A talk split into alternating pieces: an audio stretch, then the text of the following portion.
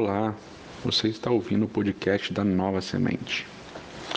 Alguns textos parecem tão simples e muitas vezes são tão simploriamente aplicados que o real sentido, aquilo que é realmente importante, passa desapercebido.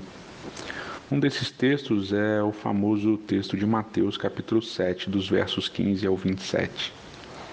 Ali no final de um grande sermão, o Sermão da Montanha, Jesus passa a tratar de um tema que parece bem óbvio, principalmente no Antigo Testamento: os falsos profetas. O conselho é claro e é plenamente compreensível, diz o texto, pelos seus frutos os conhecereis. Mateus capítulo 7, no verso 16. O argumento derivado do conselho também parece bem lógico. Se o indivíduo é bom, seus frutos serão bons.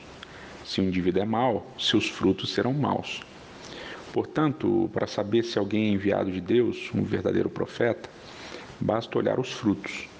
Mais uma vez ele repete, no capítulo 7, 7 versos 20, pelos seus frutos os conhecereis. O raciocínio é básico e simples.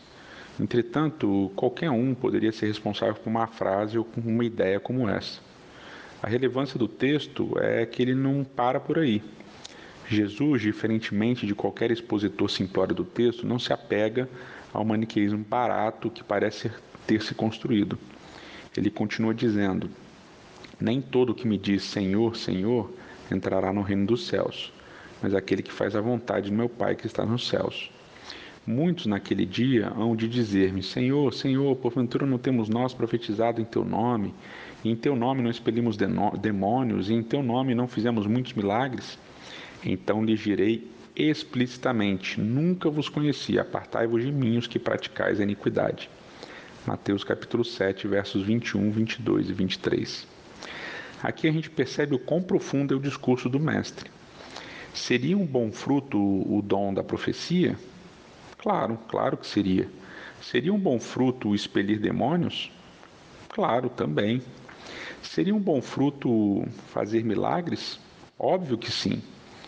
Todos os exemplos dados pelo, pelo Mestre, frutos é, bons, são praticados por Jesus no seu ministério em diversos momentos. Como então podem essas pessoas apresentar esses bons frutos e ainda assim serem rechaçadas por Cristo no juízo?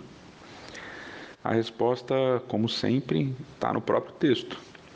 Aquele que faz a vontade do meu Pai que está nos céus, diz Mateus 7, 21. O segredo do bom fruto, portanto, não é o fruto em si. O segredo do bom fruto, segundo o próprio Jesus, é o bom fruto produzido pela vontade do Pai, pela vontade de fazer a vontade do Pai. A continuação mostra a diferença entre dois homens. A continuação do texto ela mostra a diferença entre dois homens que constroem casas. Um homem constrói a casa sobre a rocha e o outro sobre a areia. Ambos edificaram casas, que na relação com os versos anteriores se aplica aos frutos. Mas um deles construiu sobre a rocha e o outro construiu sobre a areia.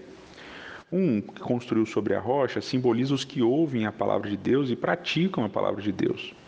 O outro, que construiu sobre a areia, simboliza os que não ouvem e nem praticam as palavras de Deus. O interessante é que a lógica do reino, nesse, nessa história contada por Jesus, nesse sermão de Jesus, acaba subvertendo a lógica do reino. O reino subverte a lógica do reino.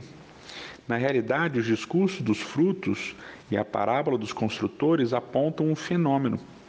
Muitos apresentam frutos, bons frutos, mas é só na tempestade que eles são separados. É só na tempestade que os que fizeram a vontade de Deus e os que fizeram a sua própria vontade serão separados. Não se contente com a esfera das aparências, com uma religião virtual ou com uma religião de exterioridades. Não vive e busca uma religião de ações visíveis de maniqueísmo barato. Fazer o bem e ser bom está além disso, está em fazer a vontade de Deus. Ao mesmo tempo, não se preocupe com o outro, com o que ele faz ou deixa de fazer, e nem o julgue. Não julgue as ações do seu próximo. Não se preocupe se o que o outro faz é bom ou é ruim. Não cabe a nós fazer essa divisão. A divisão será feita quando a tempestade vier. Por enquanto, apenas busque Busca Deus de todo o seu coração em uma experiência real e genuína com Ele. E então, faça a vontade dele na sua vida. Que Deus te abençoe. Um abraço.